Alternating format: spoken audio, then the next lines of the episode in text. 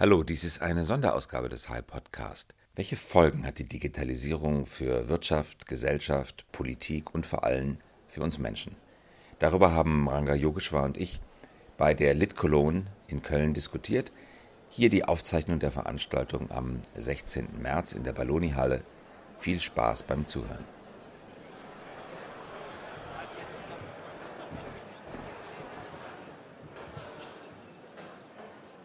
Schönen guten Abend, meine Damen und Herren. Herzlich willkommen in den Balloni-Hallen und äh, zum zehnten Tag der Litkolon 2018. Mein Name ist Rainer Osnowski. Ich begrüße Sie zu der Veranstaltung Die Welt im Wandel. Digitale Revolution, künstliche Intelligenz, alles Themen, die wir heute besprechen. Und das tun wir mit dem Buchautor, Aufklärer und Journalisten Ranga Yogeshwar. Er hat das Buch geschrieben, Nächste Ausfahrt Zukunft. Dieses Buch und auch das Buch von Christoph Käse, seinem Gesprächspartner über Silicon Valley, sind im Anschluss an die Veranstaltung draußen zu erwerben. Sie werden die Bücher auch signieren. Sie wohnen heute einer Premiere bei, meine Damen und Herren. Der erste Livestream der Lit. Das heißt, Millionen von Menschen werden heute Abend dieser Veranstaltung beiwohnen. Und da danken wir unserem neuen Sponsorpartner Net Cologne, die dies möglich gemacht haben. Vielen Dank dafür.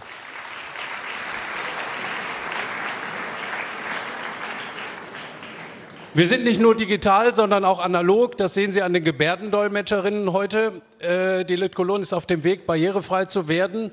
Wir sind schon ein ganzes Stück vorangekommen, dank der Aktion Mensch und der Kempken Stiftung. Heute Abend dolmetschen für Sie Joanna Romagno und Asta Limbach. Und nun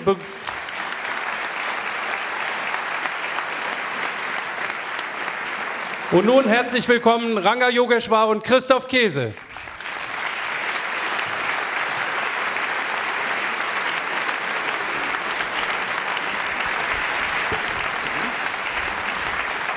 Hallo.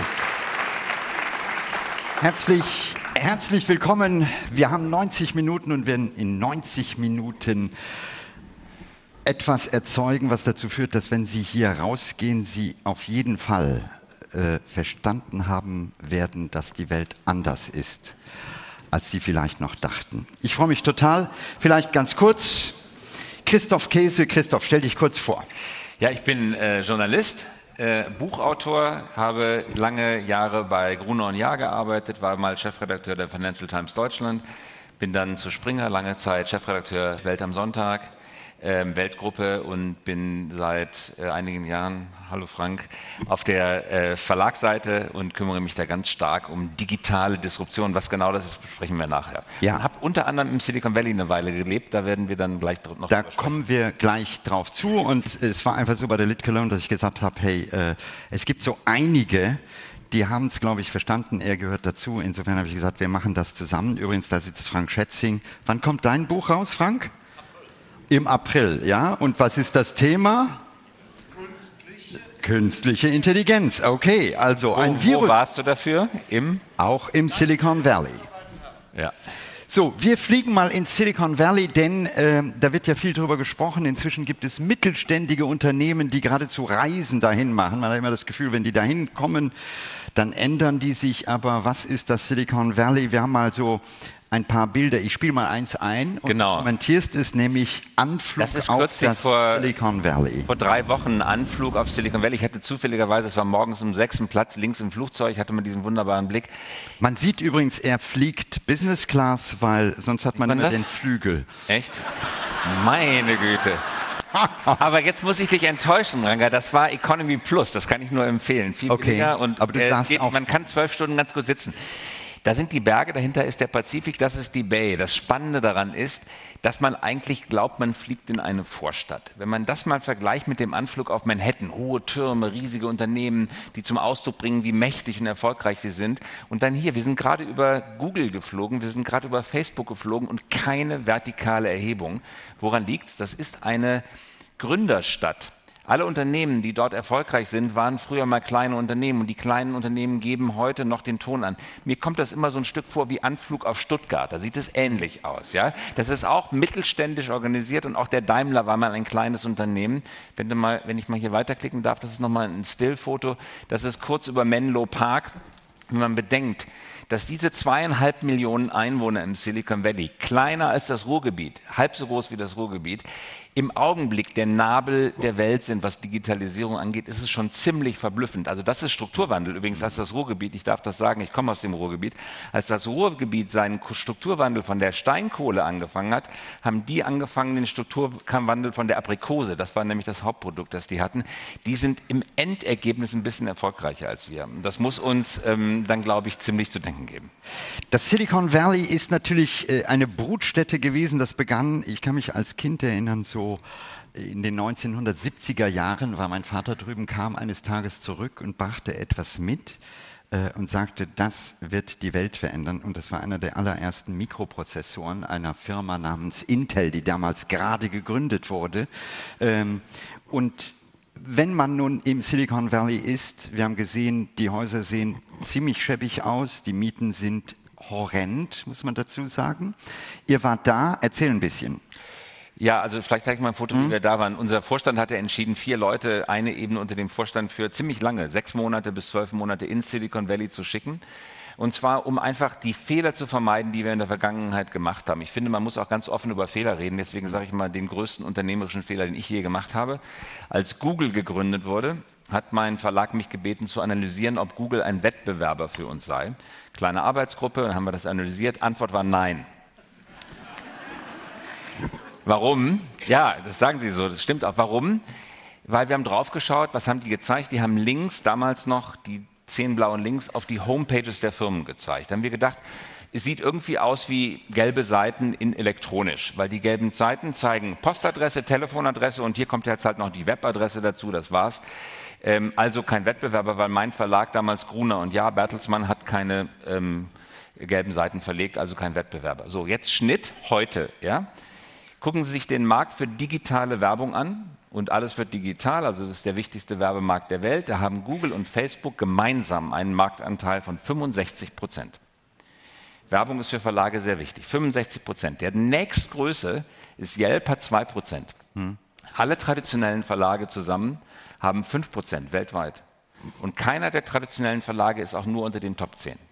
Das nenne ich mal eine unternehmerische Fehlbeurteilung. Und äh, das darf nicht nochmal passieren. Deswegen haben wir da eine Weile verbracht. So, so hat es da ausgesehen. Da ist übrigens auch Kai Diekmann noch mit drauf, damals noch mit kurzem Bart. So hat es da ausgesehen. Wir haben da als WG gelebt. Wir haben auch ein Haus gemietet. Horrende Mieten.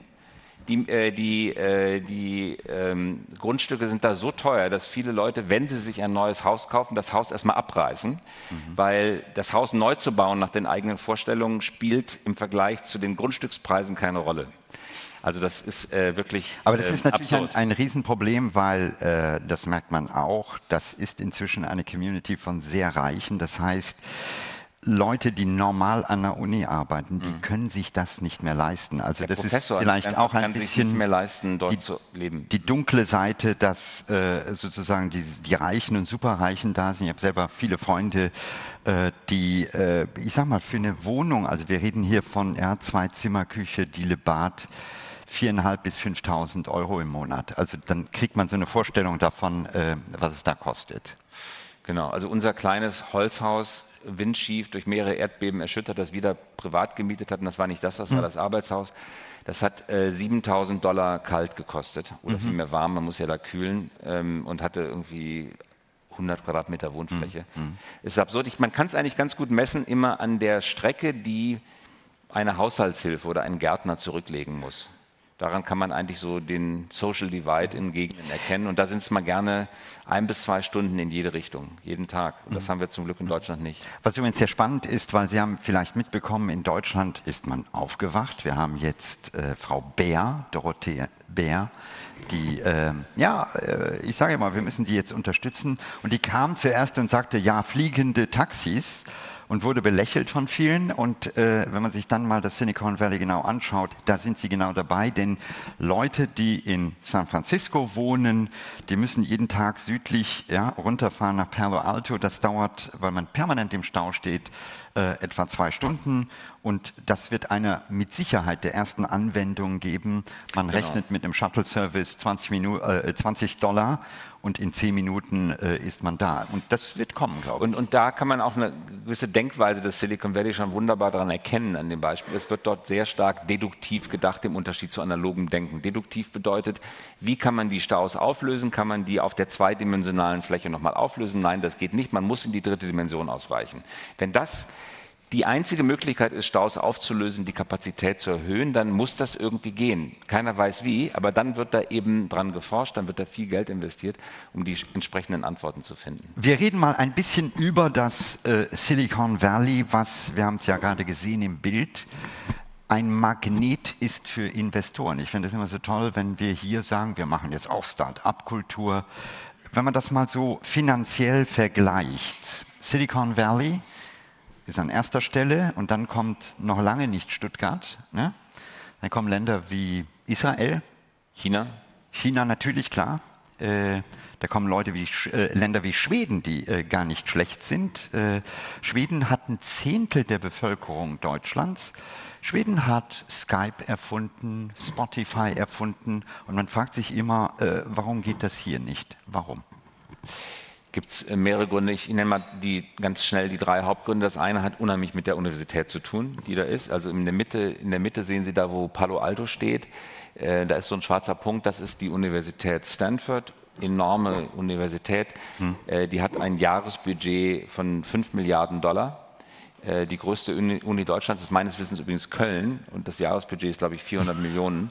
Dafür hat Stanford aber nur ein Drittel der Studenten, 15.000 Studenten versus, glaube ich, 45.000 Studenten hier. Das ist, das ist sehr prägend. Ja. Äh, Ende letzten Jahres gab ich einen Vortrag hier an der Uni Köln und war wirklich fünf Tage später in Stanford.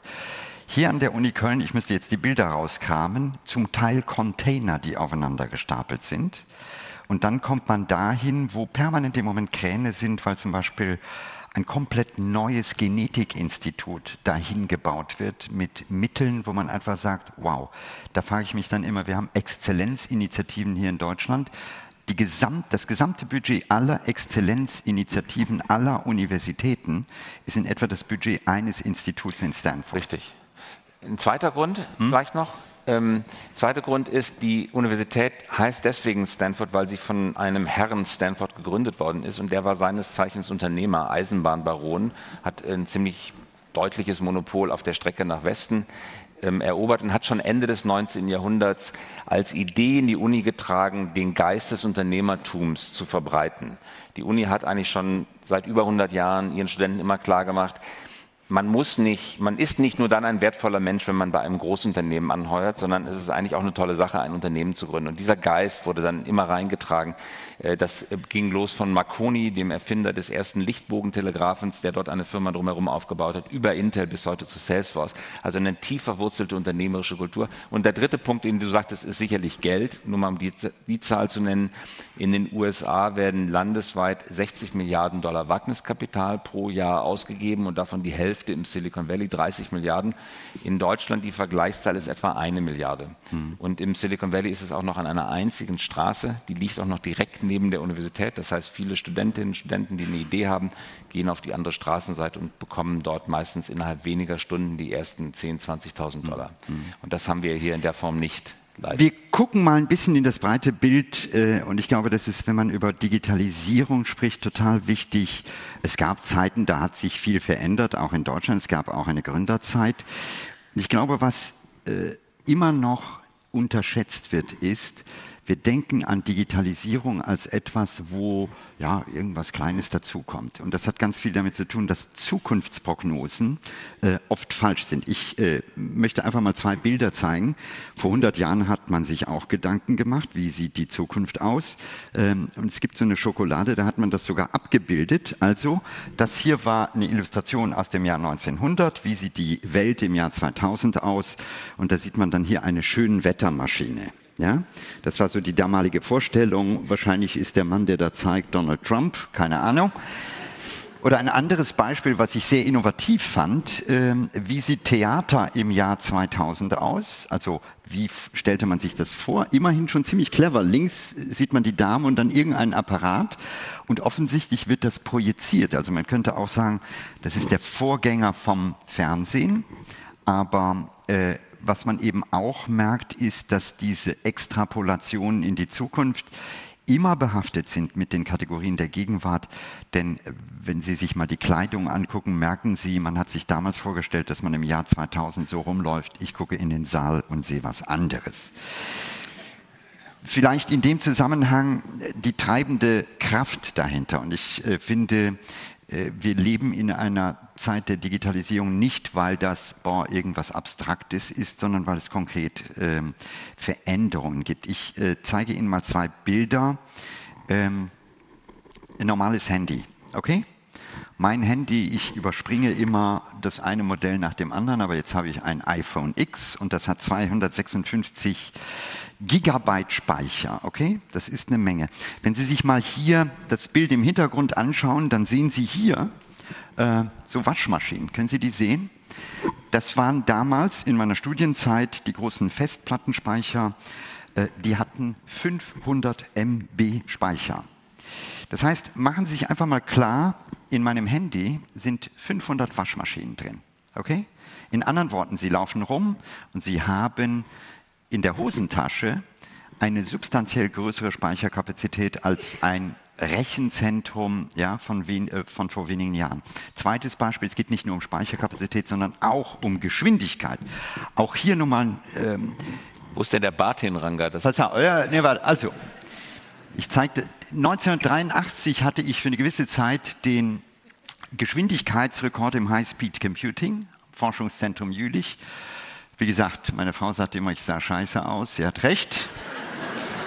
Aber das war eine Cray XMP, das war damals das heißeste an Computer, was es gab, hatte eine Abwärme von 140 Kilowatt, kostete 15 Millionen US-Dollar und schaffte damit eine magische Grenze von 200 Megaflops, heißt 200 äh, Millionen Gleitkomma-Operationen pro Sekunde. Das ist ein Geschwindigkeitsmaß.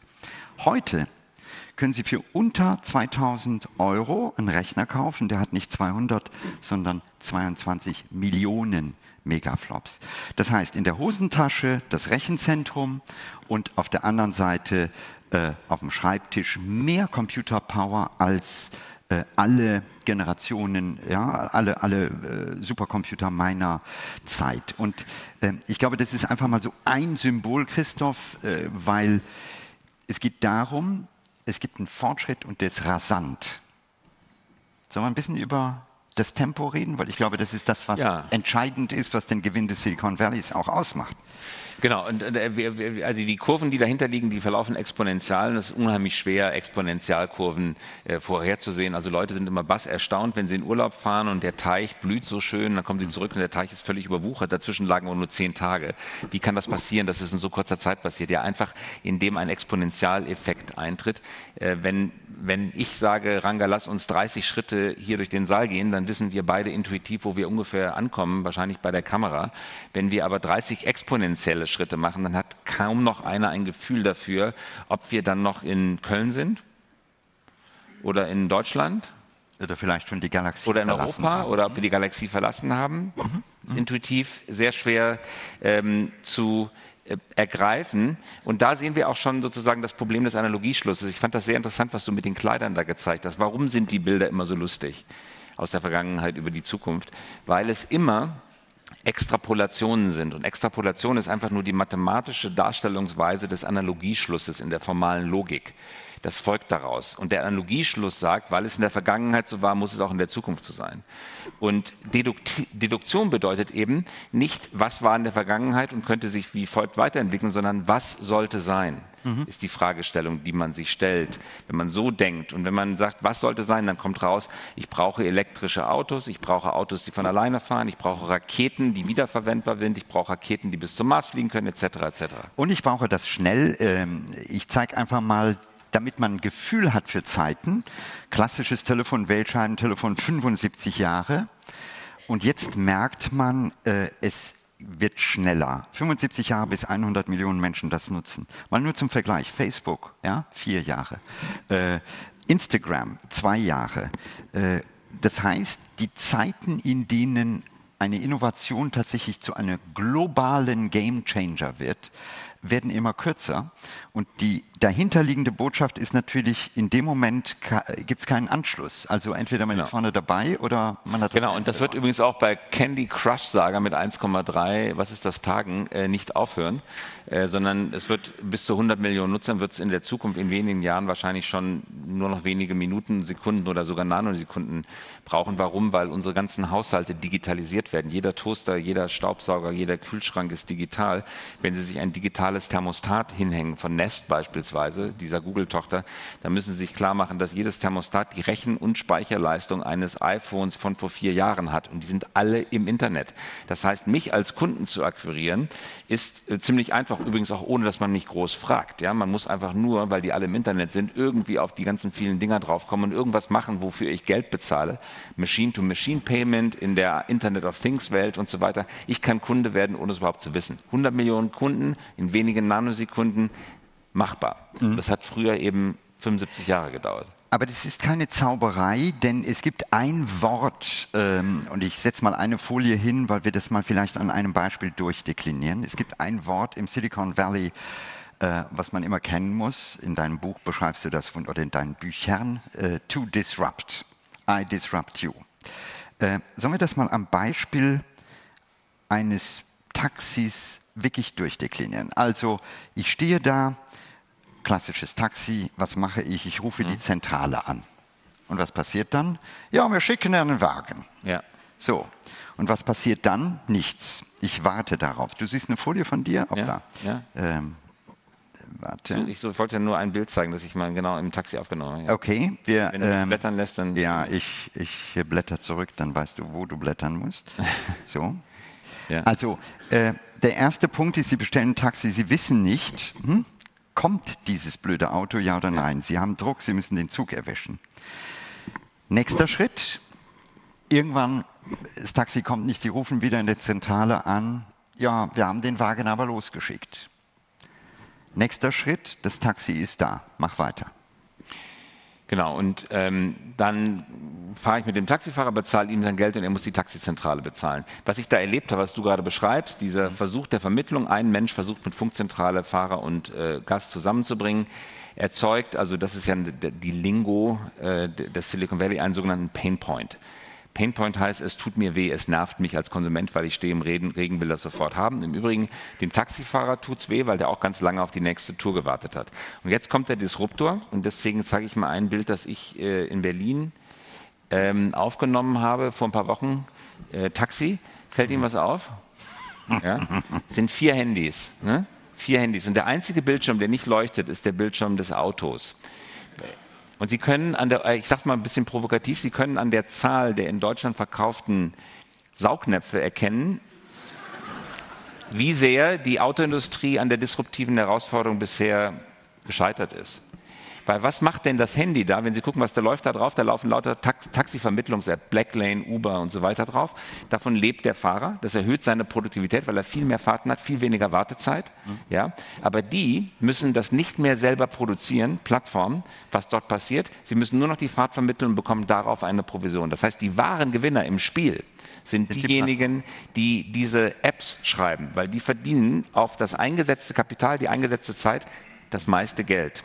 Deswegen nennt man das disruptive Plattform. Ja. Und das passiert, und ich glaube, das ist wichtig, deswegen habe ich dir noch eine Folie mitgebracht aus Indien. Ich war letztes Jahr in Indien und äh, da hat man immer Rickshaws gehabt von wegen, ja. Also da können Sie Rickshaws auch heute mit der App bestellen und äh, die gesamte Romantik ist hin, also das ganze Verhandeln, die äh, völlig. Kein Verhandeln.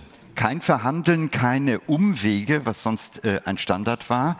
Äh, und äh, es funktioniert. Also was mir da im Grunde genommen wichtig ist, ist, ähm, wir reden hier nicht von einem lokalen Trend irgendwo in Kalifornien.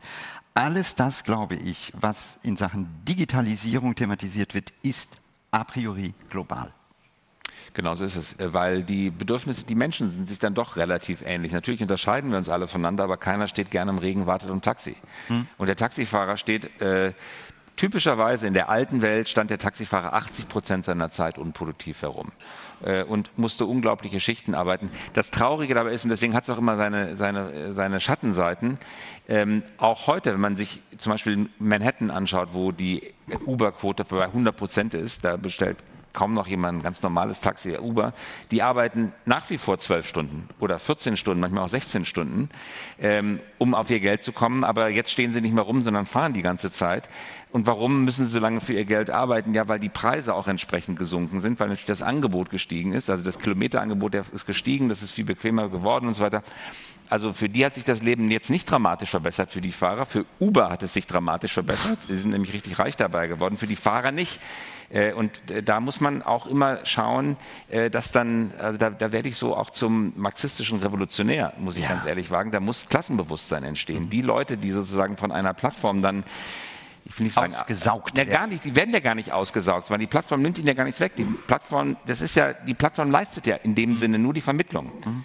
Ja, die werden nicht ausgesaugt, aber sie, haben, sie müssen schon lernen, ihr Interesse kollektiv wahrzunehmen, denke ich. Mhm. Also es ist jede Menge Sprengstoff in Sachen ähm, Disruption drin, weil der Fortschritt, dieser digitale Fortschritt, äh, einige wenige extrem reich macht und vielleicht die anderen nicht ganz so reich. Sollen wir ein bisschen über Mobilität sprechen? Ja. Ich äh, äh, in, in, Deutschland ist es ja so, wir reden von autonomen Fahrzeugen. Ich äh, möchte Ihnen gleich zwei Videos zeigen und dazu ein paar Fragen stellen. Zuerst einmal, ich probiere immer alles selber, ich muss einfach alles selber probieren. Das ist ein Prototyp von Audi VW und äh, damit war ich unterwegs. Also, Sie müssen sich vorstellen, Autobahn, ja, Fahrzeug fährt autonom, überholt autonom, funktioniert meistens. Warum macht man das? Zuerst, äh, wir haben ein Riesenproblem, nämlich wir haben weltweit etwa 1,2 Millionen Menschen, die jedes Jahr im Autoverkehr sterben. Und der Grund sind nicht, äh, hat nicht mit der Technik des Autos zu tun, sondern dass Leute betrunken sind, unachtsam sind, zu schnell fahren und so weiter. Und jetzt gibt es ähm, einige Techniker, die sagen, naja, wenn wir diese Zahl halbieren könnten, heißt das 600.000 Menschenleben im Jahr. Machen Sie sich mal klar, was das eigentlich heißt. Und jetzt möchte ich Ihnen zwei Videos zeigen, zweimal autonome Fahrzeuge. Das erste Video haben wir bei dieser Fahrt, die Sie gerade gesehen haben, äh, habe ich aufgezeichnet. Ich habe eine junge Kollegin, Lisa Weitemeyer beim WDR und ich habe gesagt, okay, du musst das auch probieren und ich mache Kamera. Sie gucken sich einfach das Video zusammen mit mir an. Am Anfang, als ich losgelassen habe, war es wirklich ein bisschen komisch, die Kontrolle abzugeben. Rechts neben ihr sitzt so eine Art Fahrlehrer, muss man dazu sagen. Gas gibt, Seite Und sie hat keine Hände auf dem Lenkrad. Hm? Und irgendwas nebenbei machen. Gar nicht schlecht.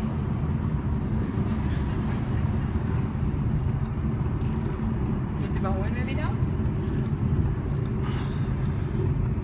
Und das heißt, ich könnte jetzt, wenn ich die Hände ans Lenkrad mache, dann könnte ich wieder...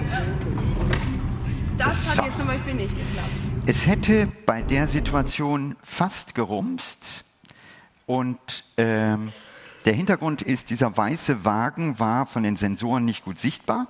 Drei Monate später ereignete sich ein entsprechender Unfall mit einem Tesla mit tödlichem Ausgang. Jetzt frage ich in den Raum, wer von Ihnen draußen nach der Veranstaltung stehen autonome Fahrzeuge. Da können Sie nur einsteigen. Wer von Ihnen nimmt eins? Hände hoch. Hm. Wer von Ihnen sagt, uh -uh? Okay, sehr gut. Ne? Wir haben beide geguckt. Ja. Weil ich zeige Ihnen jetzt ein zweites Video. Wiederum aufgenommen aus einem autonomen Fahrzeug. Dieses Mal äh, war ich nicht dabei. Es ist aufgenommen aus einem Tesla. Und äh, das Video ist kurz, vielleicht ganz kurz. Wenn der Tesla im Autopilot-Mode ähm, ein Hindernis wahrnimmt, gibt es so ein akustisches Signal, so ein Pling-Pling. Okay? Wir werden uns das Video jetzt zweimal angucken. Sie gucken mal das erste Mal, lassen sich mal überraschen. Sie sitzen also in einem autonomen Fahrzeug, okay? Und achten Sie mal, was das Auto macht.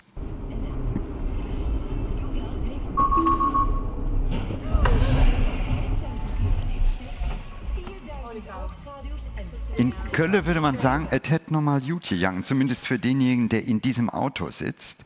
Ich zeige Ihnen das Video jetzt noch einmal und Sie können sich dabei folgende Frage stellen. Ähm, ich habe es mir oft angeguckt. Der rote Wagen vorher, der scheint wirklich zu pennen, da geht kein Bremslicht an. Fragen Sie sich selber, hätten Sie in der Situation wirklich so auf die Bremse gedrückt, wie man es hätte tun müssen? Hier ist nochmal kurz das Video. Sie achten drauf, ne? man sieht kein Bremslicht, nichts. Aber die Sensoren des autonomen Fahrzeugs haben festgestellt, da vorne steht was und bremsen ab. Sollen wir nochmal die Frage stellen? Genau, wer fährt lieber. Also, wer fährt lieber autonomes Auto? Hallo. Und, aber, und Ranga, da möchte ich noch mal eins beisteuern. Ich war ähm, vor, vor zehn Jahren, ähm, als in Israel die Terrorwelle auf dem Höhepunkt war, war ich in Israel und ich konnte mir gar nicht vorstellen, wie kann man eigentlich in Israel leben und arbeiten und irgendwie glücklich sein. Bei den vielen immer das Risiko, dass man in der Disco von der Bombe erfasst wird. Habe Freunde gefragt, wie könnt ihr hier leben? Und die waren entspannt. Die waren traurig, aber die waren entspannt. Hm. Und die haben zu mir gesagt, wir sind doch viel sicherer in Israel als bei uns. Ich sage, bei uns gibt es keine Bombenanschläge in Diskos. Doch, aber Autobahnunfälle.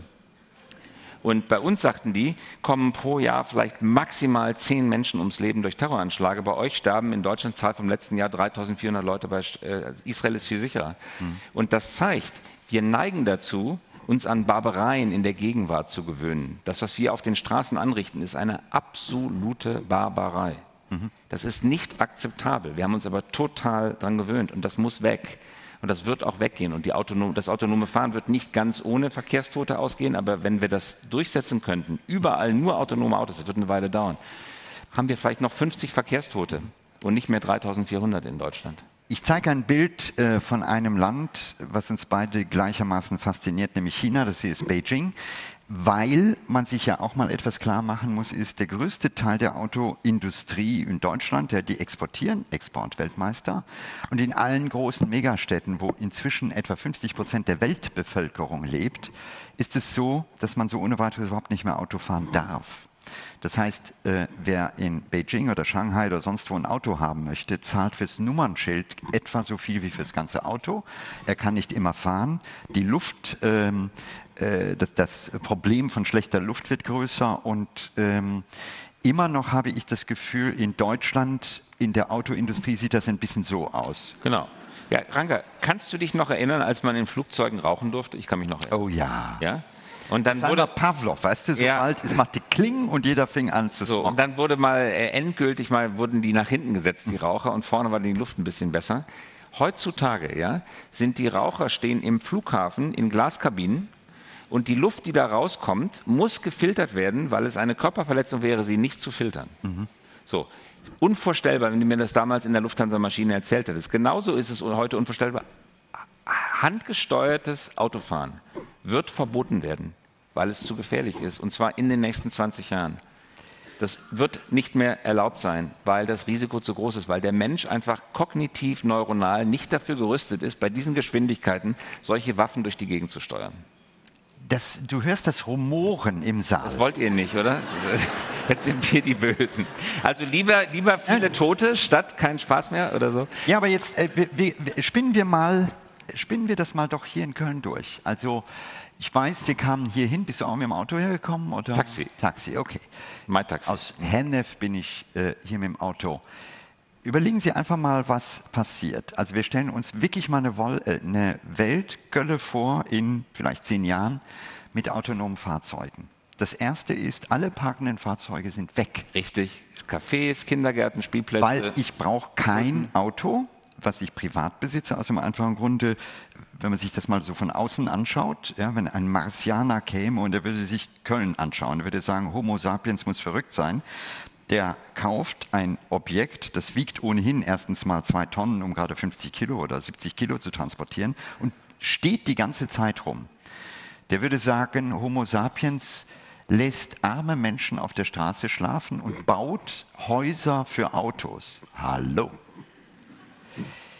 Jetzt überlegen wir mal, die, die Qualität alleine schon heute, äh, Carsharing, was unsere Kinder alle machen, die wollen kein Auto mehr. Ein Carsharing-Auto ersetzt 20 andere.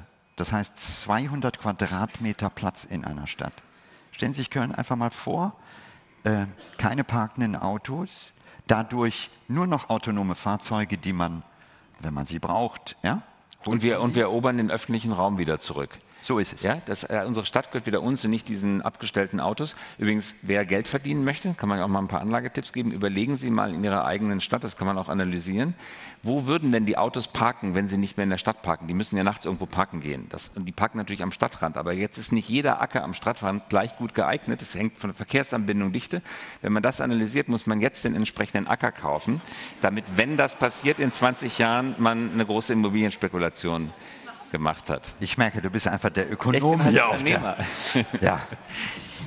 Aber äh, woran liegt es, dass diese Vision, Christoph, in bestimmten Ländern wie in den USA da ist? Also wenn dort jemand sagt, ich träume von fliegenden Taxis, sagt jeder okay äh, und, und denkt weiter. Wenn hier Frau Bär davon spricht, wird sie sofort zerfleischt und jeder sagt, boah, wie furchtbar. Ja, aber das hat einen klaren Grund. Das hat überhaupt nichts mit Nationalcharakter oder sowas ähnliches. Hm. Wir Deutschen sind zu denkfaul, überhaupt gar nicht. Das hat mit Umgebungsbedingungen zu tun. Und warum ist das Silicon Valley denn so? Und das, was China macht, ist im Prinzip eine Kopie des Silicon Valley. Also kann man schon sagen, die machen das aus einem bestimmten Grund. Warum machen die das so? Die machen das aufgrund einer Stärke von uns nicht aufgrund einer Schwäche von uns. Was ist die Stärke? Die Stärke ist eine unheimlich starke Industrie und die ist zu größten Teilen kreditfinanziert. Jetzt können die uns aber weder in der Industrie angreifen, hm. weil dafür sind wir zu stark, noch können die uns mit kreditfinanzierten Projekten angreifen, weil davon verstehen die verstehen halt ein bisschen weniger von Industrie im Silicon Valley. Deswegen suchen sie Wege, wie sie uns angreifen können an den Schwachstellen. Und die, diese Projekte finanzieren sie ausschließlich mit diesem sogenannten Wagniskapital, dem Eigenkapital. Man kriegt für Startups keinen Kredit, weil die Flop-Rate beträgt ungefähr 90 Prozent. Da gibt einem keine Bankkredit. Außerdem gibt man das Geld für nichts aus, was man beleihen könnte, nicht für Fabriken, nicht für Maschinen etc. etc. Und deswegen greifen die sozusagen, sie suchen sozusagen die äh, Haken und Ösen, mhm. die Pain Points mhm. in unseren Modellen und greifen mit ganz wenig Kapital da an. Sollen wir mal ein bisschen ökonomisch darüber sprechen, ja. was das eine und was das andere heißt? Äh, ja, soll ich mal hier ja, geh, ökonomische geh Taste ja, äh, drücken? Die, du drückst jetzt. Kann man, kann man das erkennen? Taste, das kann man also Plattform, das ist ein bisschen unscharf jetzt, aber Plattformen beherrschen die Welt. Wir hatten ja gerade schon über Plattformen geredet. Hier haben Sie einige, die man so kennt, Airbnb, Uber. Die zeichnen sich alle dadurch aus, dass das, was sie produzieren, sie nicht selber, das, was sie vermitteln, nicht selber produzieren. Die reichen es nur durch. Airbnb ist heute, vermietet heute pro Nacht mehr Betten als die Hilton-Gruppe. Uber ist das größte Taxiunternehmen der Welt ohne eigenes Taxi. Vielleicht ganz kurz ja? an der Stelle, das hat natürlich auch mit einer Kultur zu tun. Das heißt, früher war es so, man buchte einen Urlaub, Wochen vorher musste man wissen, in welchem Hotel man schläft, wie man da hinkommt. Mhm die Kultur, die digitale Kultur von heute ist eine, bei der man fast situativ sagt, ich reagiere. Ja, weil das Angebot wesentlich größer ist. Damals lebte die Tourismusindustrie davon, dass es ein relativ knappes Angebot gibt und wenn ich nicht im Januar buche, dann finde ich halt nichts. Heutzutage öffnet Airbnb alle Privatwohnungen und deswegen wird es halt nicht so schnell knapp, weil die Kapazität wesentlich größer ist.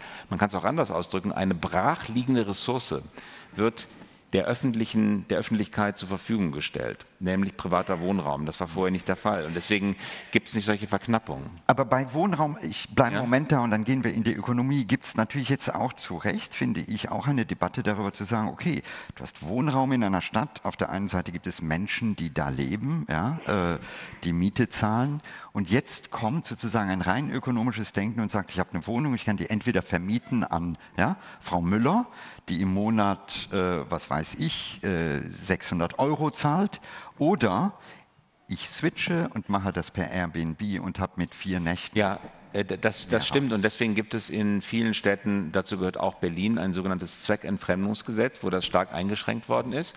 Äh, als Ökonom bin ich nicht davon überzeugt, dass das die richtige Maßnahme ist. Das stimmt zwar hm. auf der Seite des Marktes, die du gerade geschildert hast, das stimmt aber genauso auf der anderen Seite des Marktes. Also man stelle sich vor, jemand hat eine Drei-Zimmer-Wohnung und möchte nicht mehr den harten Job ausüben, der möchte jetzt nicht mehr in Köln-Niel jetzt in der Fabrik arbeiten, sondern er möchte vielleicht das machen, was er immer schon mal gemacht hat, Gedichte schreiben oder Designer werden oder so.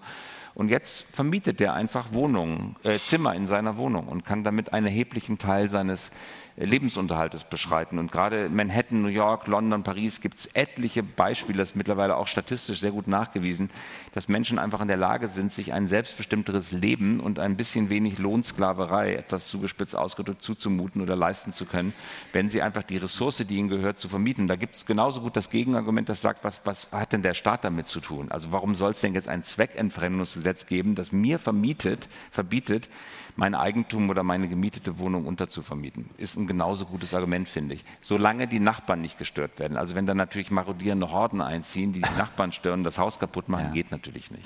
Also das ist eine Diskussion, die könnten wir länger führen, aber wir jetzt, jetzt kommt das Spannende. Also das hier ist ähm, die Weltbeherrschung der Plattform. Genau, das sind die, äh, die, das sind die wertvollsten Unternehmen nach Börsenkapitalisierung. Das ist nicht der einzige Bewertungsmaßstab, aber ein wichtiger. Und in Blau sind abgezeichnet die Plattformen. Und daran sehen Sie, dass die fünf wertvollsten Unternehmen der Welt heutzutage alles Plattformen sind. Apple, Alphabet, Microsoft, Amazon und Facebook. Und dann kommen, sehen die nächsten beiden blauen Balken, die da kommen, sind aus China, Tencent und Alibaba. Ähm, und das größte deutsche Industrieunternehmen steht da in der Mitte bei Siemens. Ähm, da können Sie sehen, wie groß dieser Bewertungsunterschied ist. Hm. Und man kann das nochmal ein bisschen so darstellen. Auf der linken Seite finden Sie die wertvollsten ähm, Plattformen, die wertvollsten zehn Plattformen der Welt. Und auf der rechten Seite die wertvollsten deutschen Unternehmen. Da sehen Sie einen riesigen Bewertungsunterschied. Das kann man auch historisch nochmal zeigen. Das ist aufs 100 gerechnet der jeweiligen Börsenbewertung. Sehen Sie, wie die traditionellen deutschen Unternehmen in Gelb in der Gesamtbewertung mit den Plattformen, den zehn größten, ähm, also hier kann man ein, im Grunde genommen richtig Transformation sehen. Ja, du siehst, wie, die, du siehst wie, sich das in die Bewertung äh, reinfrisst. Oder hier hat man es nochmal in absoluter Darstellung. Und jetzt kann man natürlich immer denken Blase. Und natürlich wird ein Teil davon Blase sein, aber der allergrößte Teil ist nicht Blase, sondern das äh, hat ganz handfeste wirtschaftliche Gründe, warum das ist. Können wir vielleicht gleich auch mal ein bisschen vertiefen. Mhm. Tatsache ist, was man glaube ich sagen kann, diese Digitalökonomie ist nicht einfach nur noch mal ein bisschen anders als die bisherige Ökonomie, sondern sie ist fundamental anders. Mhm. Ich sage immer, das ist ein eigenes neues Betriebssystem. Da läuft ein anderes Betriebssystem als auf der normalen mhm. Wirtschaft. Und dieses Betriebssystem ist nicht irgendwas, was ganz weit weg ist, ähm, sondern es gibt Be Beispiele im Alltag, wo man heute schon ein bisschen sieht, was so geht. Erzähl genau. uns mal so ein Beispiel. Ich zeige mal, hm? ähm, ich gehe mal kurz zu, äh, zurück und zwar hier so, tak, tak, tak. Das der Jetzt ähm, ze zeige ich dir mal, ich nehme dich jetzt mal, ich habe unten im Keller okay. so ein, äh, stopp, jetzt habe ich das zu weit gemacht. Also wir gehen zuerst einmal zu Christoph Käse in den Keller. Genau, und das ist da bei mir unten im Keller, da steht so ein, so ein alter Schreibtisch und da muss ich zweimal im Jahr da runter und mich an dieser Klappe da betätigen. Klemmt immer. Was ist dahinter?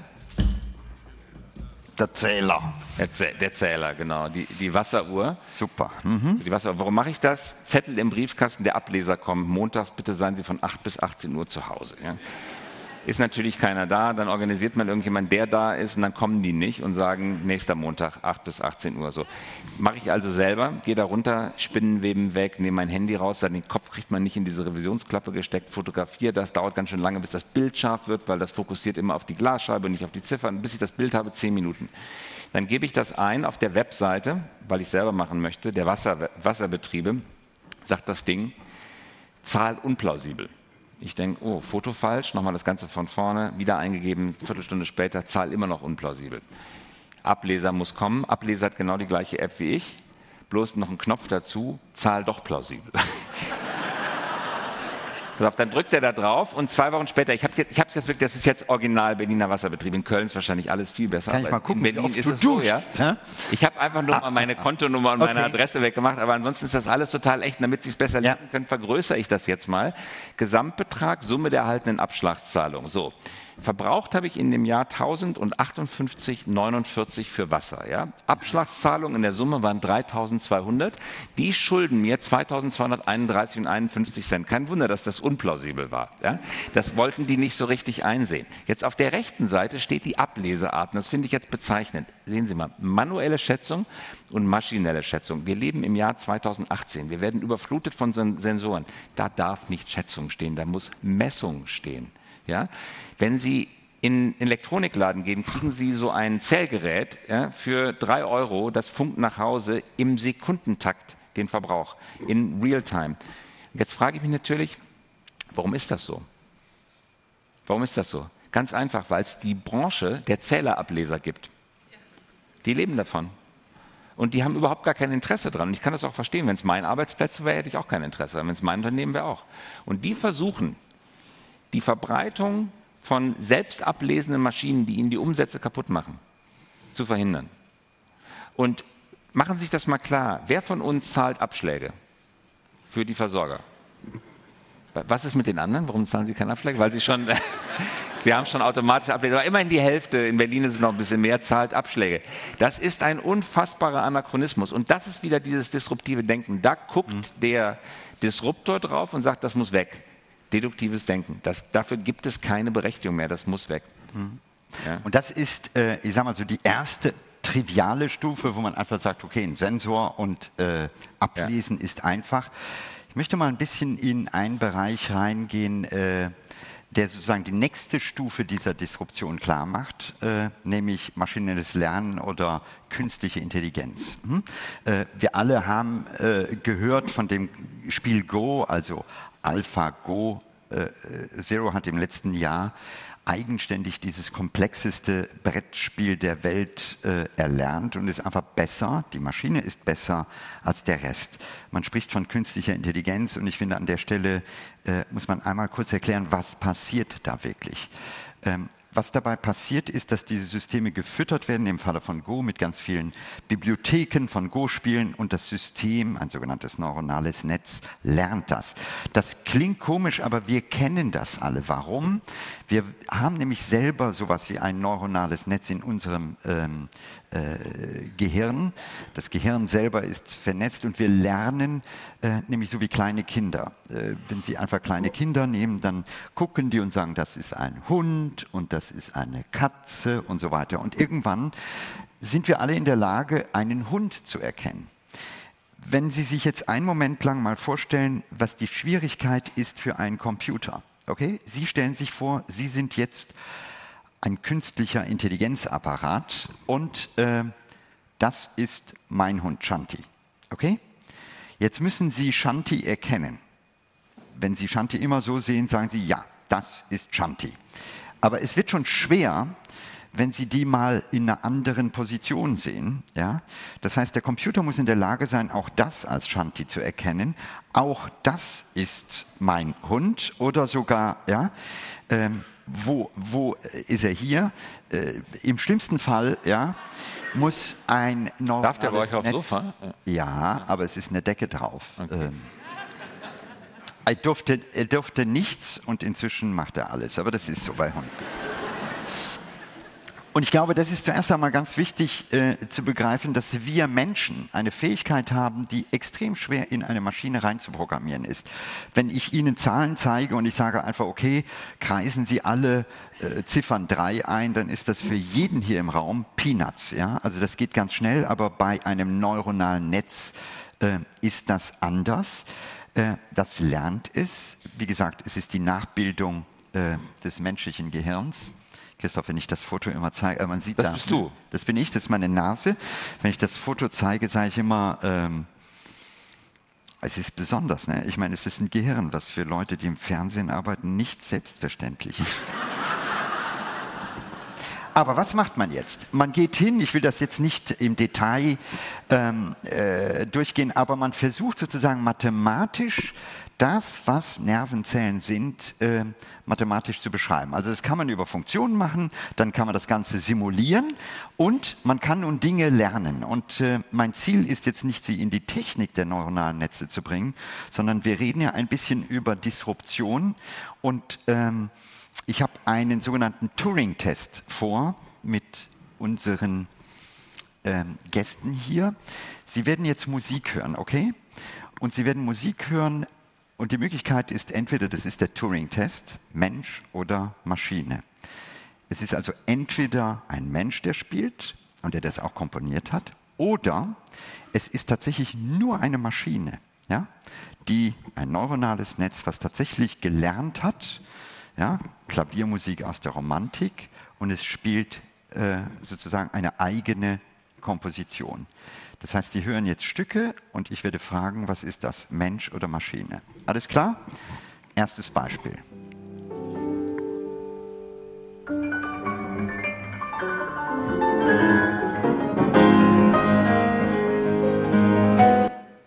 Okay. Wer von Ihnen sagt, das war ein Mensch? Hände hoch. Wer von Ihnen sagt, das war eine Maschine? Ich sage jetzt nichts. Ne? Zweites Beispiel. Merken Sie sich Ihre Antwort.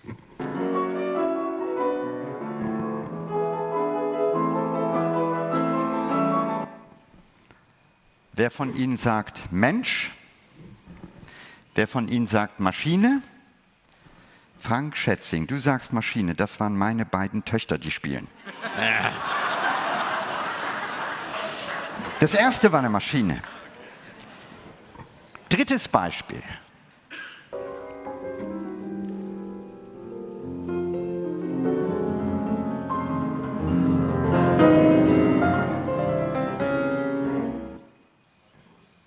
Wer sagt, wer sagt Mensch? Wer sagt Maschine? Ganz ehrliche Frage, wer ist sich unsicher? Okay. Und das ist genau die Botschaft, denn wir kommen jetzt in eine Phase rein, wo es nicht mehr nur um das Ablesen eines Zählers geht, sondern wo, ob das Musik ist, ob das Sprache ist. Ich habe äh, Freunde, die sitzen in London bei äh, Google DeepMind. Die haben mir einen äh, Schnipsel gezeigt. Da hören Sie einfach, das ist jetzt auf Englisch, das System, was Sprache lernt und was das Atmen lernt. Das klingt dann so.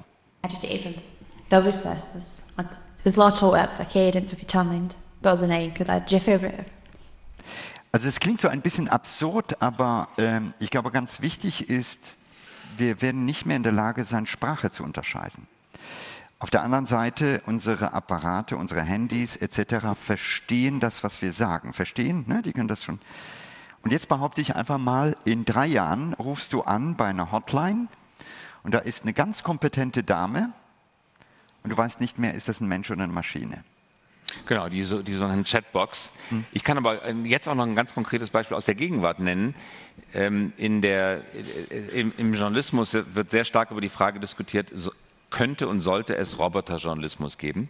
Und es gibt einige Anwendungsfälle, Fälle, Fußballspiele, Börsenkurse, wo das schon im Einsatz ist. Und in der Weltredaktion, also bei uns, äh, gibt es eine ganze Reihe von Leuten, die sich intensiv mit diesem Thema Natural, Natural Language Processing, also mhm. NLP abgekürzt, beschäftigen. Mhm. Und die haben so als Projekt gestartet den automatischen Spielbericht. Also nicht den Kommentar, sondern den Fußballspielbericht und haben das in der fünften Liga auf der Webseite getestet. Ja ähm, mit überraschend guten Ergebnissen. Dann ist es in die vierte Liga aufgestiegen, das Programm, in die dritte Liga, zweite Liga, erste Liga.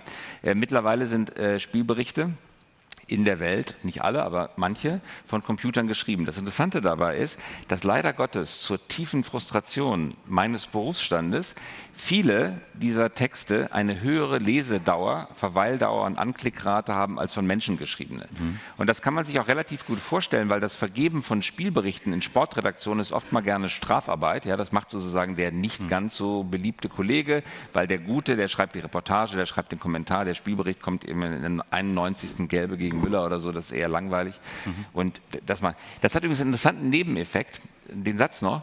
Der Maschine ist es vollständig egal, in welcher Sprache das Ergebnis ausgegeben wird, da es in China eine lebhafte kleine, aber dann in China dann gleich wieder große Szene für deutsche Fußball-Bundesliga gibt, machen wir jetzt demnächst mhm. diese Spielberichte auf Mandarin und erschließen den chinesischen Markt. Die Kosten sind fast null. Das hätte man sich vorher nicht leisten können, weil es viel zu teuer war. Und das war das eine Beispiel. Also wir reden von der schreibenden Zunft, Natural Language Processing.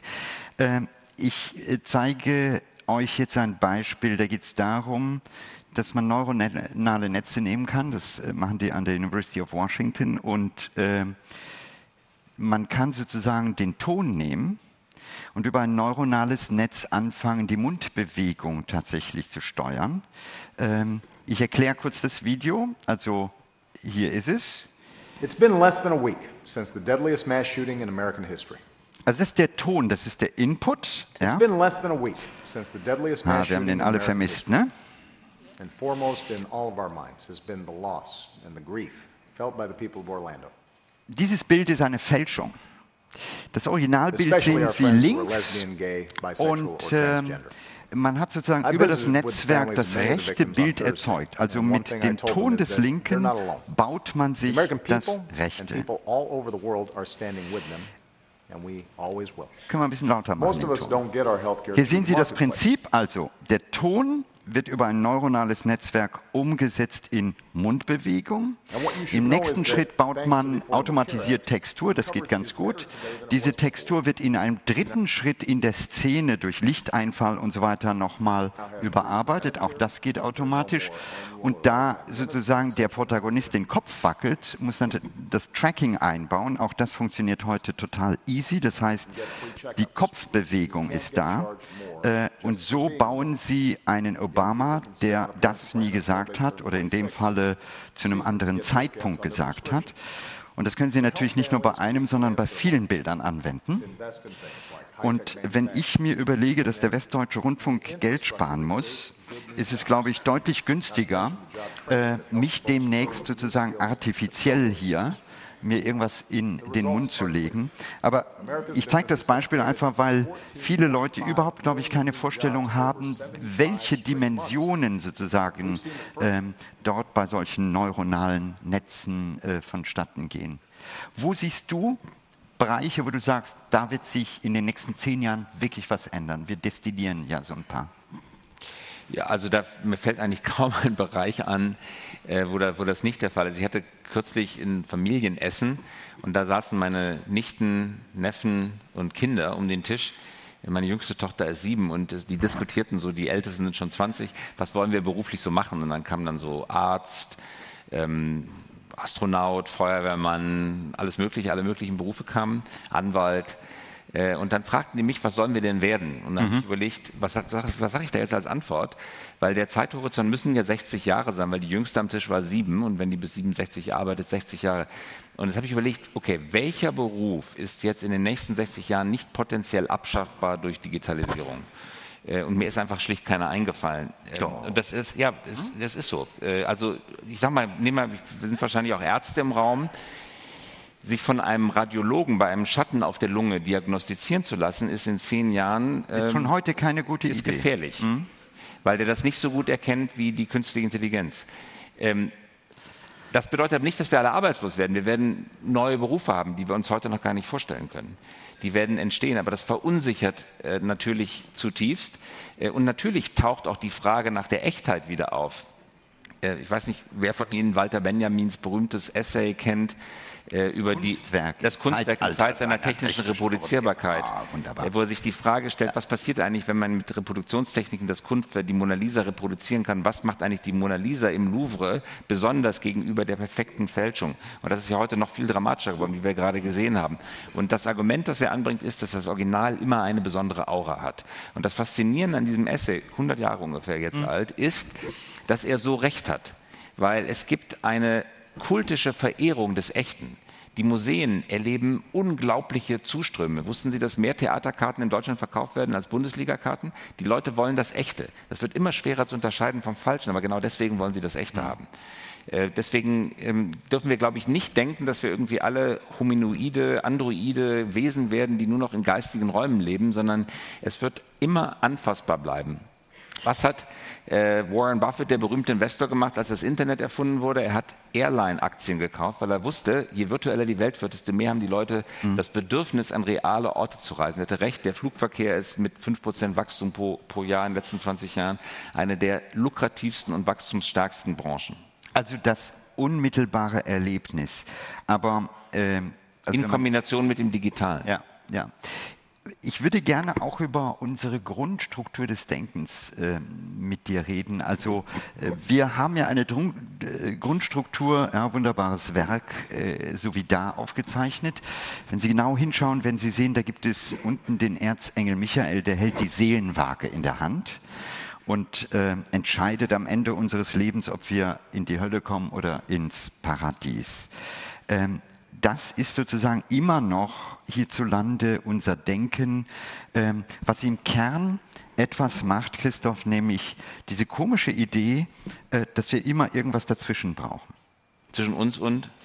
Wenn ich Gott. dir Geld gebe, zum Beispiel, ich möchte dir Geld überweisen, was macht ja. man dann? Dann brauche ich, ich überweise es an die Bank, die Bank überweist es an dich. Und diese hierarchischen Systeme, und das ist der Gedanke hinter Blockchain, deswegen ist mhm. Blockchain auch so faszinierend, die hierarchischen Systeme werden schwinden und wir werden eine nicht völlig hierarchiefreie, aber doch eine enthierarchisierte Welt erleben, in der das ganz anders läuft, als es heute funktioniert. Und jetzt gucken wir mal, das gilt für Banken, das gilt für ein Katasteramt, ich beobachte, ich weiß nicht, ob du mir äh, zustimmst, in ganz vielen Bereichen im Grunde genommen die Abkehr von dieser Top-Down-Struktur, also Schule, ja, oben der Lehrer, unten die Schüler. Und was wir zunehmend erleben, ist, dass wir weggehen von dieser Autoritätsstruktur, äh, hin zu einer Struktur, bei der ja alle aktiv sind, bei der das Selbstverständnis zum Beispiel des Lehrers sich auflöst, weil er ein Lernender unter vielen ist. Ist das eine Kultur, bei der wir es ähm, vielleicht noch zu, zu schwer haben? Ja, ich finde das, find das eine hochspannende Frage. Das ist die Frage nach der Topografie der Zukunft sozusagen mhm. oder der Systeme Zukunft. Gehst du nochmal zurück auf die hierarchische Struktur? Ich habe mich das auch ganz intensiv gefragt. Was ist eigentlich die Topografie moderner Organisationen, Firmen, Verwaltungen und so? Sind die jetzt alle nur noch dezentralen Netze, in denen alles verbunden ist? Dafür spricht vieles. Also zum Beispiel unser Unternehmen, Axel Springer, besteht heute aus 250 mehr oder weniger unabhängigen Firmen, die in einem Netzwerk miteinander verknüpft sind. Ähm, ist also ein Netzwerk geworden, weil anders kann man der Geschwindigkeit gar nicht mehr Herr werden. Umgekehrt, wenn man aber genau reinschaut in diese einzelnen 250 Firmen, sind die in sich wieder hierarchisch organisiert. Und also man braucht die Ordnung. Ja, man, man, genau. Man, mir schien das eine ganze Weile lang ein Widerspruch zu sein, dass auf einer höheren Makroebene Netze prävalent sind und auf einer tieferen Mikroebene Hierarchien prävalent sind. Und ähm, dann fiel mir aber, jetzt bist du der Wissenschaftsjournalist und ich nicht, aber ich glaube, korrigiere mich, wenn ich was Falsches sage, aber in unserem Kopf ist ja, oder in unserem Gehirn ist ja fast das Gleiche. Das heißt, wir haben von unserem kleinen Finger ins Gehirn eine neuronal pyramidiale Struktur. Mhm. Ja? So, sonst könnte ich den Arm nicht so in Toto bewegen.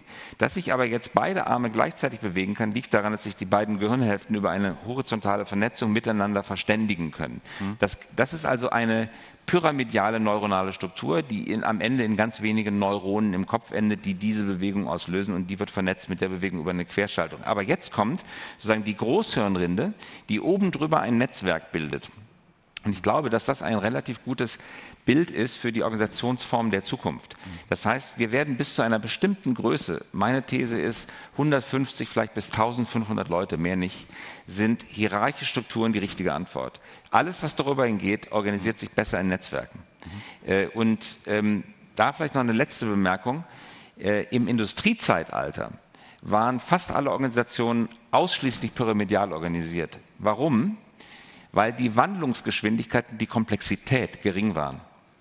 Wenn aber die Wandlungsgeschwindigkeit so schnell wird oder die Geschwindigkeit so schnell wird, dass ein einzelner Mensch es kaum noch verstehen kann und die Komplexität so hoch ist, dass man es sowieso nicht mehr verstehen kann, dann tritt das ein, was man White Noise nennt. Dann ist Ende Gelände. Dann siehst du gar nichts mehr. Dann siehst du vor lauter Signalen die Wahrheit nicht mehr. Dann kann ein einzelnes menschliches Gehirn nicht mehr verstehen, was passiert. Und dann ist die neuronale, die Netzwerkstruktur die bessere Struktur. Und das erleben wir gerade. Das, das hatten wir gerade besprochen. Wir gehen aus linearen Entwicklungen, exponentieller Entwicklung. Und da kommt der Punkt, da macht es Krach, da können wir nicht mehr verstehen, was passiert. Mhm. Und da versagt dann die hierarchische Organisation. Äh, und das Interessante ist, das passiert nicht nur in der Organisationsstruktur, das passiert selbst in den Maschinen. Und das finde ich äh, natürlich als Naturwissenschaftler total spannend. Ähm, wenn man diese neuronalen Strukturen nimmt, äh, und man überlegt sich, okay, hier ein konkretes Beispiel, ja, Hund oder Katze, wie bilden die das ab? Und das Spannende ist, dass die Wissenschaft bis heute nicht genau versteht, wie das funktioniert. Es funktioniert zwar am Ende, also dieses System sagt dir mit einer hohen Wahrscheinlichkeit Katze oder Hund, kann das also gut zuordnen, aber äh, wenn man sozusagen reinguckt, das hier sind einzelne Zellen, äh, die man jetzt anfängt, Google versucht sozusagen mit einem zweiten System in das erste zu gucken. Man könnte auch sagen, das ist äh, ähm, Neurologie der artifiziellen Intelligenz zu verstehen, was äh, da abläuft. Warum ist der Punkt mir so wichtig? Nehmen wir mal ein Beispiel Bankkredit, okay? Ähm, demnächst gibt es die algorithmische Bank, die Ihnen einen Kredit vermittelt und sagt, äh, Sie geben die Daten ein und äh, müssen gar nicht mehr zur Bank gehen. Ja? Ähm, das System guckt Ihre, was weiß ich, sozialen Netzwerke, Ihren Traffic, was Sie googeln. Und aus diesen Daten kann man ziemlich gut extrapolieren und sagen, okay, äh, zahlt der den Kredit zurück, ja oder nein? Und der Algorithmus, der das macht, ist extrem gut. Gibt es schon, nennt sich Credit Das Spannende ist, wenn man die fragt, ich kriege keinen Kredit, sagt mir mal, warum? Gibt es keine Antwort. Und das ist, äh, wenn man das mal weiterdenkt, weil wir Anwendungen haben, nicht nur im Finanzbereich, sondern äh, in der Medizin, Stichwort ja, äh, Röntgen, ähm, äh, Radiologen, äh, im, in dem, äh, im Rechtsbereich, wo es jetzt inzwischen einfach Systeme gibt, die zum Beispiel als intelligente Systeme besser Verträge bauen als Normalmenschen. Also äh, künstliche Intelligenz kommt überall rein, aber sie wird nicht erklärt. Und meine große Sorge ist, und das ist eine Forderung, die inzwischen auch einige Wissenschaftler haben, zu sagen, wir brauchen eine erklärbare künstliche Intelligenz. Richtig. Äh, also wir haben äh, vor anderthalb Jahren hat Giovanni De Lorenzo, der Chefredakteur der Zeit, mit der Zeitstiftung eine Initiative gestartet, eine Charta der digitalen Grundrechte. Ich habe da auch mitgemacht, gehört mit zu den ersten Unterzeichnern, weil genau das brauchen wir. Also genau, du hast auch einen Anwendungsfall, den wir in unserer Charta formuliert haben, äh, definiert. Nämlich äh, ich muss das Recht haben, wenn ein Algorithmus über mich entschieden hat, eine menschliche Appellationsinstanz zu haben. Und dieses Recht muss verbrieft werden. Äh, deswegen plädieren wir mit dieser Karte dafür, dass die Europäische Erklärung der Menschenrechte äh, erweitert wird um digitale Grundrechte. Ich, ich nenne mal zwei krasse Beispiele oder ein, eigentlich nur ein Beispiel, sogenanntes Predictive Policing ähm, künstliche Intelligenz sagt äh, Kriminalitätsattacken voraus. Jetzt stellen wir uns mal vor, es gäbe einen Algorithmus, äh, der voraussieht, dass Sie, Entschuldigung, dass ich Sie als Beispiel nehme, Frank Schätzing gleich um die Ecke bringen, ja, in einer Viertelstunde. Soll, ja, genau soll die Polizei, und jetzt nur mal angenommen, das wird nie passieren, dass diese Voraussage 100% präzise wäre, die wird nie 100%, aber nur als moralisches Gedankenexperiment, soll die Polizei sie vor Tat verhaften, ja oder nein? Wer ist dafür, dass er jetzt verhaftet werden sollte, um Frank Schätzing in 15 Minuten noch leben zu erleben zu können? Wer ist dafür? Verhaftung jetzt. Hm. Frank, du hast ein Problem, dreh dich mal um. Du hast ein Problem, ja? so, und wer findet, dass erst die Tat der Vollendung bedarf, bevor die Polizei einschreitet? Ja, aber das ist eine schwere moralische Frage und da muss die Gesellschaft mit sich mit beschäftigen. Und jetzt nenne ich mal den simplen Anwendungsfall. Genau die gleiche Technik ist in der Lage, vorherzusagen, was wir gleich einkaufen werden. Wir sitzen zu Hause und Sie kennen das, Sie gehen in die Küche, letzte Espresso-Kapsel ist weg. Ach, und wenn Sie das äh, auf dem Postwege bestellen, dauert zwei Tage, bis es da ist. Wenn Sie einkaufen gehen, kostet viel Zeit. Stellen Sie mal vor, das kommt in fünf Minuten nach Ihnen, zu Ihnen nach Hause. Und daran arbeitet Amazon, daran arbeiten gerade viele. Das geht logistisch nur, wenn der Algorithmus etwa 30 bis 45 Minuten, bevor sie selber den Wunsch verspüren, voraussagt, dass sie verspüren werden, damit das vorgeschobene Lager schon mal bestückt werden kann mit diesen Kapseln, damit der kleine Lieferroboter, der das Ding dann abholt, auch die Kapsel findet, wenn sie. Also, das ist die simple Form, genau des gleichen Algorithmus, der dein Leben aufs Spiel setzt. Und ich glaube, dass, äh, was wir uns klar machen müssen, ist, auch die großen elektronischen Giganten arbeiten natürlich auch an der Medizin. Wenn Sie sich heute mal die Investments angucken von Google oder von äh, Facebook, von Amazon im Bereich Health, es ist atemberaubend, weil man dort merkt, natürlich sind das auch medizinische Daten. Und natürlich kann man irgendwann auch anfangen zu sagen, okay, wie lange lebt ein Mensch? Ja? Äh, ich war Ende letzten Jahres im Silicon Valley und da gibt es eine Firma, die heißt DNH, ja? ein Start-up gegründet. Die machen Folgendes, die nutzen sozusagen, sie geben ein Stück Blut ab und man identifiziert bestimmte Proteine, die ähm, im Blut dafür sprechen, dass es sowas wie eine innere Uhr gibt. Ja? Und man kann nachgucken, wie läuft die ab. Habe ich gemacht, ich bekam das Ergebnis, das sieht dann so aus Das war zuerst einmal auf den ersten Blick sehr euphorisierend. Also ich bin 58 und mein genetisches Alter ist 54. Das ist eine tolle, tolle Botschaft. Aussehen 35, finde ich. Scheiße, ja. Aber äh, was im Kleingedruckten dasteht, und da zuckt jeder Physiker, ist, es sind zwei Standardabweichungen auf gut Deutsch. Das ist noch nicht so dolle, aber ich glaube, wir müssen uns einfach klar machen, dass ähm, die Entwicklung der Medizin äh, weil da haben wir überhaupt noch nicht hingeguckt, anfängt. Also ich habe hier Bilder von einer Freundin, die arbeitet in Cambridge und das sind Microdroplets. Also das sind Tröpfchen, Sie husten und das, was dann übrig bleibt, diese Tröpfchen können Sie heute auf einem Chip draufsetzen. Der Chip ist in der Lage, wirklich diese, ja, wir reden hier von Pico, also das ist wirklich winzig, winzig klein auf einem integrierten Schaltkreis. Und Sie können auf die Art und Weise anfangen, ähm, einzelne Tropfen zu untersuchen, einzelne Tropfen auf bestimmte Inhalte zu untersuchen. Und wenn ich an ein Handy denke, sage ich, es wird nicht mehr lange dauern und dann haben wir solche Chips da drin, wo man einfach nur einmal dagegen hustet und der, das System sagt dir selber, wo es weitergeht. Und ähm, da stehen wir gerade am Anfang. Also ja, das hier sind, das ist äh, winzig klein. Also das sieht groß aus, aber wo man sich klar machen muss, ist, kommen wir in eine Phase rein, wo künstliche Intelligenz, wo Elektronik, wo unser Leben anfängt, eine genau, und, und, und, genau, und das äh, spiegeln wir jetzt mal wieder auf den realen Beruf des Arztes. Ja? Ich nehme jetzt mal diese Technologie, ich nehme äh, zum Beispiel die sogenannten Wearables, also äh, Kleidung, in die Elektronik verbaut ist, waren ja vor einigen Jahren noch ziemlich freakig. Heutzutage sind die Fäden und die elektronischen Schaltungen, die sie einweben können, sind so eingewoben, dass sie die überhaupt gar nicht mehr bemerken. Das heißt, meine ganze Kleidung ist ein einziger Temperatursensor, Schweißsensor, man kann mein ganzer Metabolismus Mechanismus beobachtet werden. Die Daten werden jetzt hochgefunkt. Was passiert damit? Auf einer der letzten Pressekonferenzen hat Tim Cook von Apple angekündigt, die Apple Watch gibt, Apple Watch gibt es seit drei Jahren. Die hat diesen Pulssensor drin, optischer Pulssensor. Und äh, Apple besitzt jetzt die größte Datenbank an menschlichen Herzschlägen. Mhm. Und die haben festgestellt, dass leider Gottes einige dieser Kunden an äh, Herztod gestorben sind. Und die haben festgestellt, dass es bei diesen Menschen, die gestorben sind, leider Gottes, unerwartet vorher Signale gegeben hat in den Herzfrequenzen, die man statistisch gemessen hat. Jetzt wird es in einer der nächsten Apple-Produkte, gibt es so einen Schalter, das können Sie dann selber aktivieren, gib mir ein Signal, wenn ich mal den Kardiologen aufsuchen sollte. Ja? Oder mein Körper sendet, meine Kleidung sendet ständig Sachen an den Arzt. Das heißt, ich gehe gar nicht mehr zum Arzt, wenn ich mich krank fühle, sondern der Arzt ruft vielleicht an oder die App sagt, jetzt geh mal zum Arzt, weil da deutet etwas auf, eine, auf ein Risiko hin. Mhm.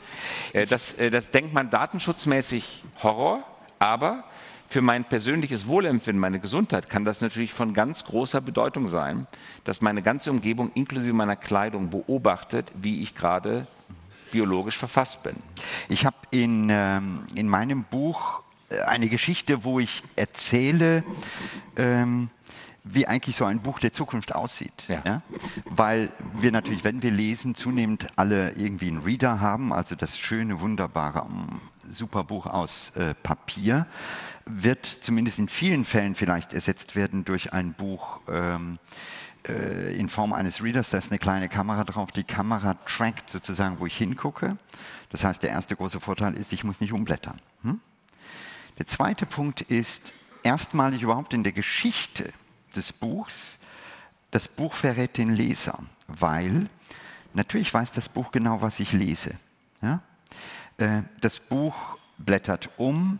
Das ist zuerst einmal saublöd für alle Schüler, ich musste immer Effi Briest lesen, meine Kinder auch. Ja? Äh, natürlich haben wir das nicht gelesen, sondern die Abkürzung gewählt. In Zukunft kann der, Leser, der, der Lehrer natürlich genau tracken und sagen, hat er das Buch wirklich gelesen. Der nächste Schritt ist, wir, wir, wir spinnen einfach mal weiter. Ja? Wir, machen, wir bauen zusammen so ein Krimi der Zukunft. Äh, die Tatsache, dass ich natürlich genau verfolgen kann, ob der das Buch liest oder wann der aussteigt, führt natürlich dazu, dass ich, wenn ich immer merke, der Leser steigt bei Kapitel 3 aus, dann wird man sagen, oh, das kann man optimieren. Ja? Und äh, das heißt, das Buch wird sich selber in der Form optimieren. Der nächste Schritt ist, dass diese Kamera nicht nur die Augenbewegung trackt, sondern auch die Pupillendilatation. Das heißt, in dem Moment, wo ich irgendwas sehe, was spannend ist, weitet sich die Pupille. Auch das kann man heute messen, habe ich in Stockholm oder bei Stockholm in einem Forschungsinstitut gesehen. Das bedeutet, ich kriege ein Maß für Erregtheit. Natürlich lese ich das Buch und äh, währenddem Sie das lesen, stellen Sie fest, Ihre Freunde kommen in diesem Buch vor, ja, Ihre Straße. Ist klar, das Buch kennt Sie, Sie haben es im Internet downgeloadet, das Internet kennt Sie auch und das Buch wird sozusagen personalisiert. Sie lesen das Buch auf, ähm, in Kapitel 12 ist es so, dass Ihr Handy klingelt. Klar, das Buch ruft Sie an. Ähm, das Spannende daran ist, äh, Sie haben am 23. April Geburtstag und per Zufall sind Sie genau in dem Kapitel, wo der Protagonist im Buch auch Geburtstag hat. Er, äh, er beglückwünscht Sie.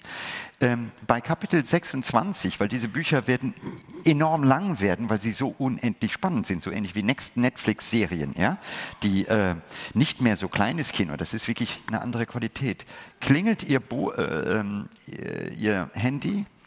Das Buch ruft sie nochmal an und sagt, geh zum Arzt. Sie sind ein bisschen schockiert. Die Stimme sagt, ich habe den Termin schon festgemacht, geh zu einem Neurologen. Sie gehen zum Neurologen und der Neurologe eröffnet Ihnen, dass dieses Buch eigentlich nicht so ein klassisches Buch ist von einem Verlag. Es wurde entwickelt von einem großen Pharmakonzern, weil die Möglichkeit anhand des Buchs, zum Beispiel ihre Reaktionen, ihre Pupillendilatation, ihre Stimme und so weiter auszuwerten, das Buch ist ein neues Diagnosetool und er wird Ihnen eröffnen, Sie haben ein Problem, weil Sie Parkinson in der ersten Stufe haben. Das hat Ihr Buch nämlich anhand Ihrer Stimme festgestellt. Wenn Sie jetzt sagen, ich spinne, äh, genau das probiert man im Moment, und zwar extrem erfolgreich, mit Hilfe von Algorithmen ähm, solche neuen Krankheiten über völlig andere Wege anzugehen. Und das funktioniert da schon erschreckend gut. Das heißt, in anderen Worten, wir, glaube ich, haben, auch wenn man sich technisch damit auseinandersetzt, überhaupt keine Vorstellung, was wirklich das Potenzial der digitalen Revolution ist. Und, und daraus, was du gerade mit dem Buch genannt hast, das läuft ja darauf hinaus, die, die, Lot, äh, die, äh, die Losgröße der Zukunft ist eben n gleich 1.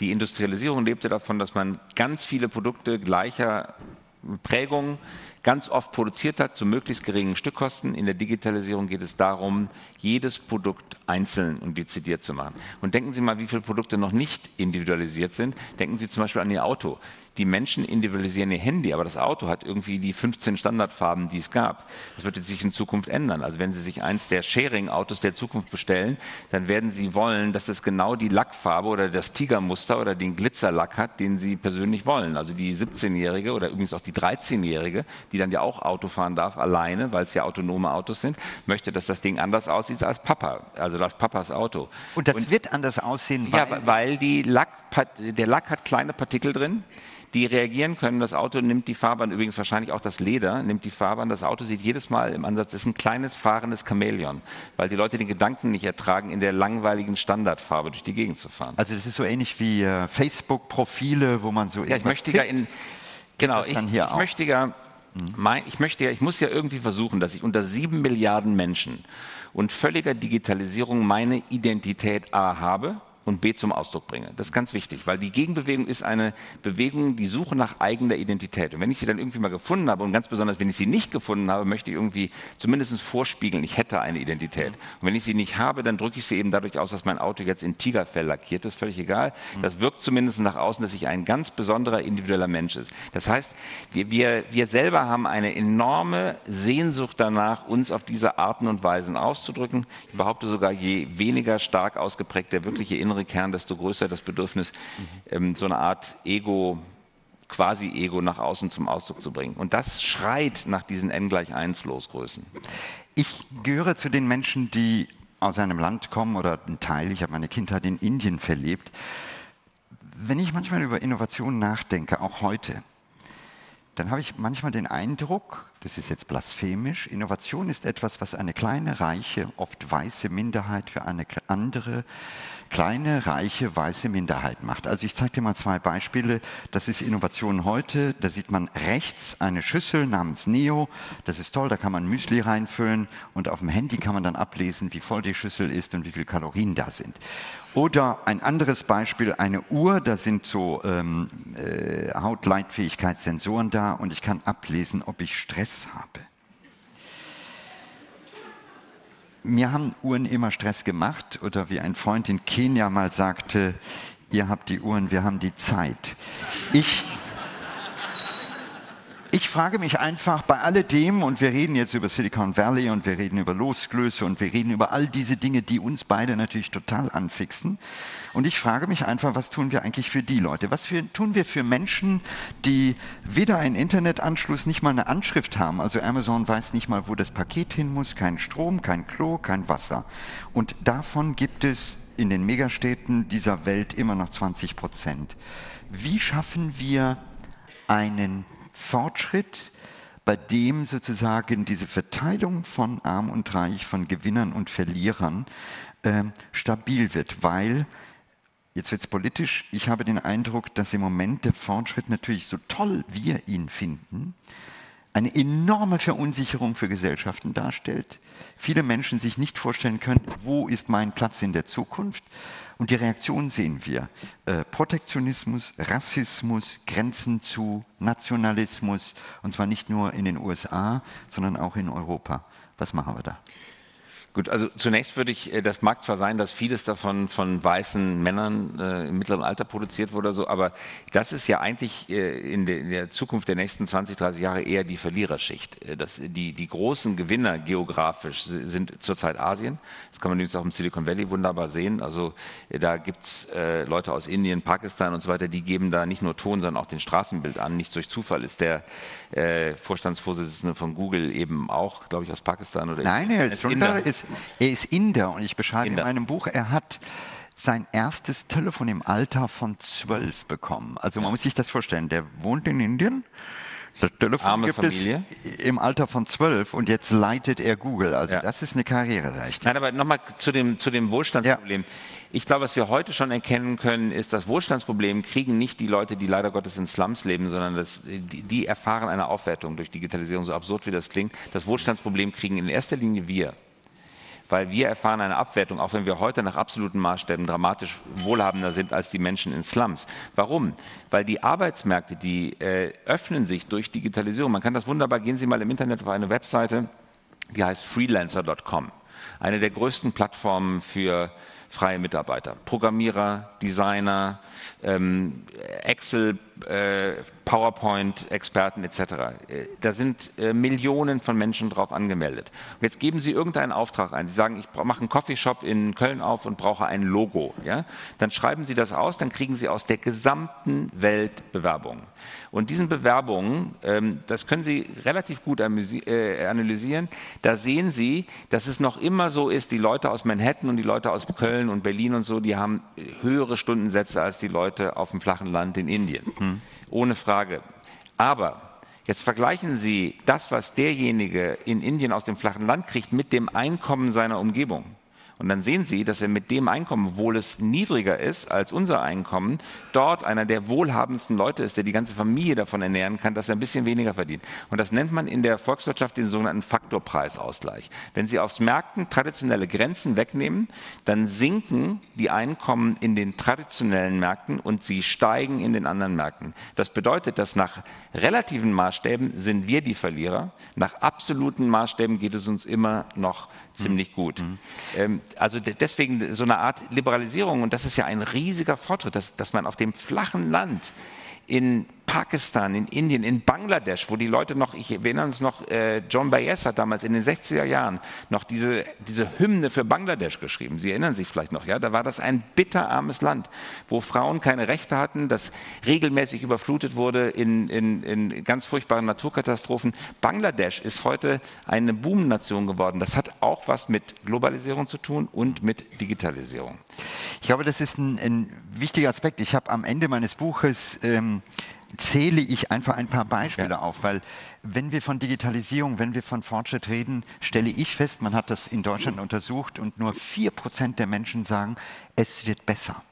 Und das hat mich total schockiert. Das heißt, alle sitzen da und denken, früher war es besser, statt wirklich mal nach vorne zu gucken. Ich will nur mal ein paar Dinge, weil ich glaube, das ist total wichtig. Über Fortschritt zu reden heißt auch mal zu begreifen, dass unsere Wahrnehmung der Welt oft verfälscht ist. Ja. Ich gebe dir nur ein paar Beispiele. Also die Lebenserwartung zum Beispiel hat sich in den vergangenen Jahren dramatisch verbessert. Als ich geboren wurde, lag sie in Indien bei knapp 40 Jahren.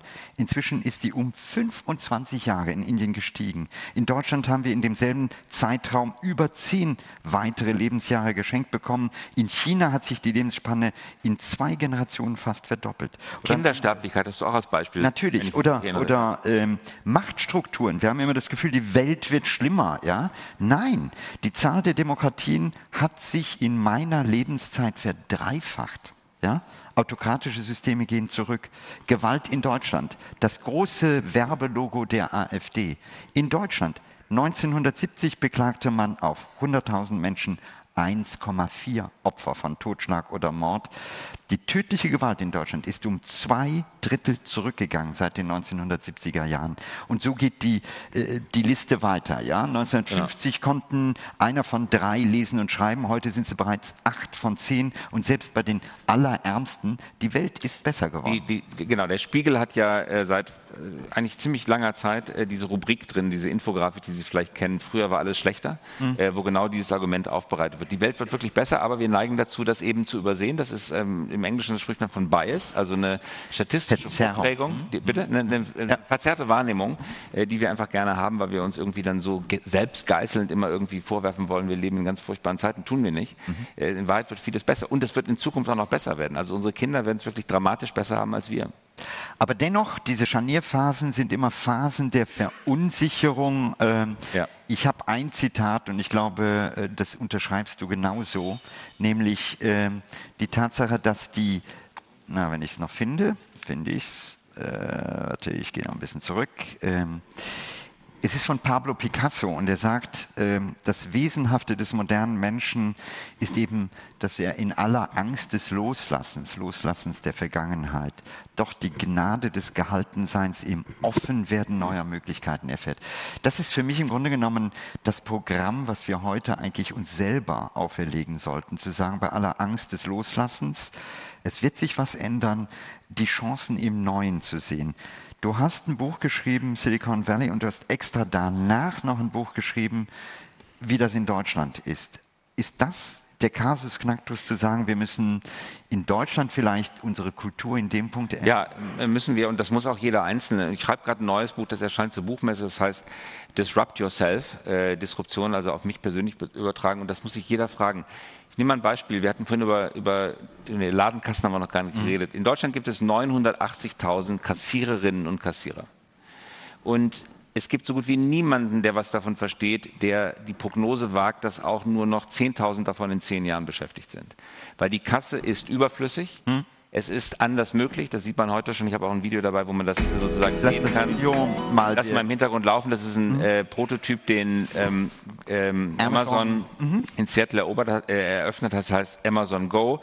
Äh, man geht einfach aus dem Laden raus. Was Sie gerade sehen, ist kein Diebstahl, sondern ein ganz normaler Einkauf. Äh, die Dame packt es einfach ein. Sie ist keine Diebin, sondern sie ist ganz normale Kundin. Überall im Laden sind Kameras installiert. Oben auf der Decke. Mhm. Richtig, die ähm, genau beobachten, was sie tun und jede Handbewegung erkennen. Und äh, sie registrieren sich nur einmal beim Betreten des Ladens. Und dann gehen sie einfach frei einkaufen. Wir sehen gleich ein wunderbares Beispiel, was, wie, wie intelligent die Maschine ist. Äh, schauen Sie, sie nimmt gleich einen Cupcake aus dem Regal hier. Das wird zugeschrieben, den Bon. Sie überlegt sich es anders, Reue, ja, tut es wieder zurück, und jetzt denkt sie, ach, das ist doch ziemlich lecker, ja, ich mache Morgensport, so und äh, hat es dann gleich wieder eingepackt. Das kann der vollautomatisch spaziert einfach raus.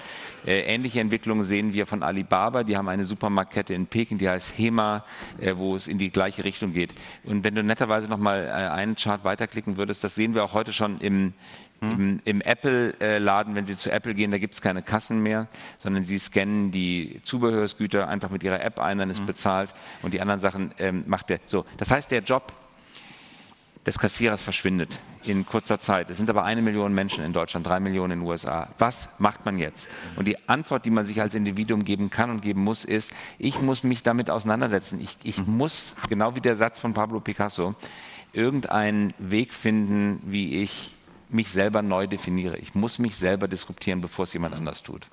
Also, äh, das glaube ich, so langsam, die Zeit ging so schnell. Ja. Wahnsinn, ne? Ja. Wir könnten aber noch lange.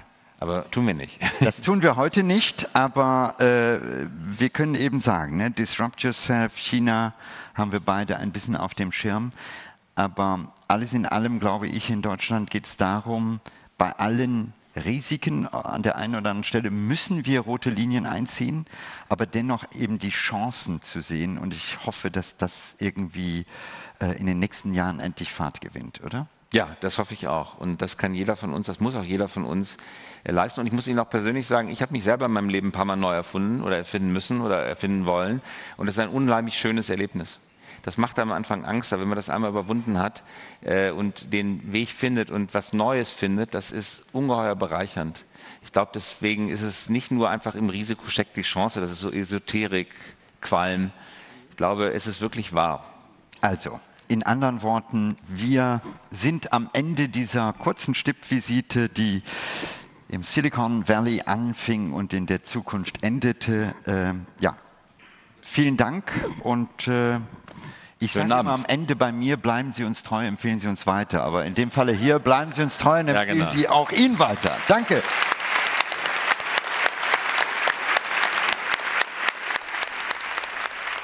Das war die Aufzeichnung der Diskussion zwischen Ranga Yogeshwar und Christoph Käse über die Folgen der Digitalisierung. Wir haben uns getroffen bei der Lit Cologne 2018. Stattgefunden hat die Diskussion in der wunderbaren Balloni-Halle. Herzlichen Dank fürs Zuhören und bis zum nächsten Mal.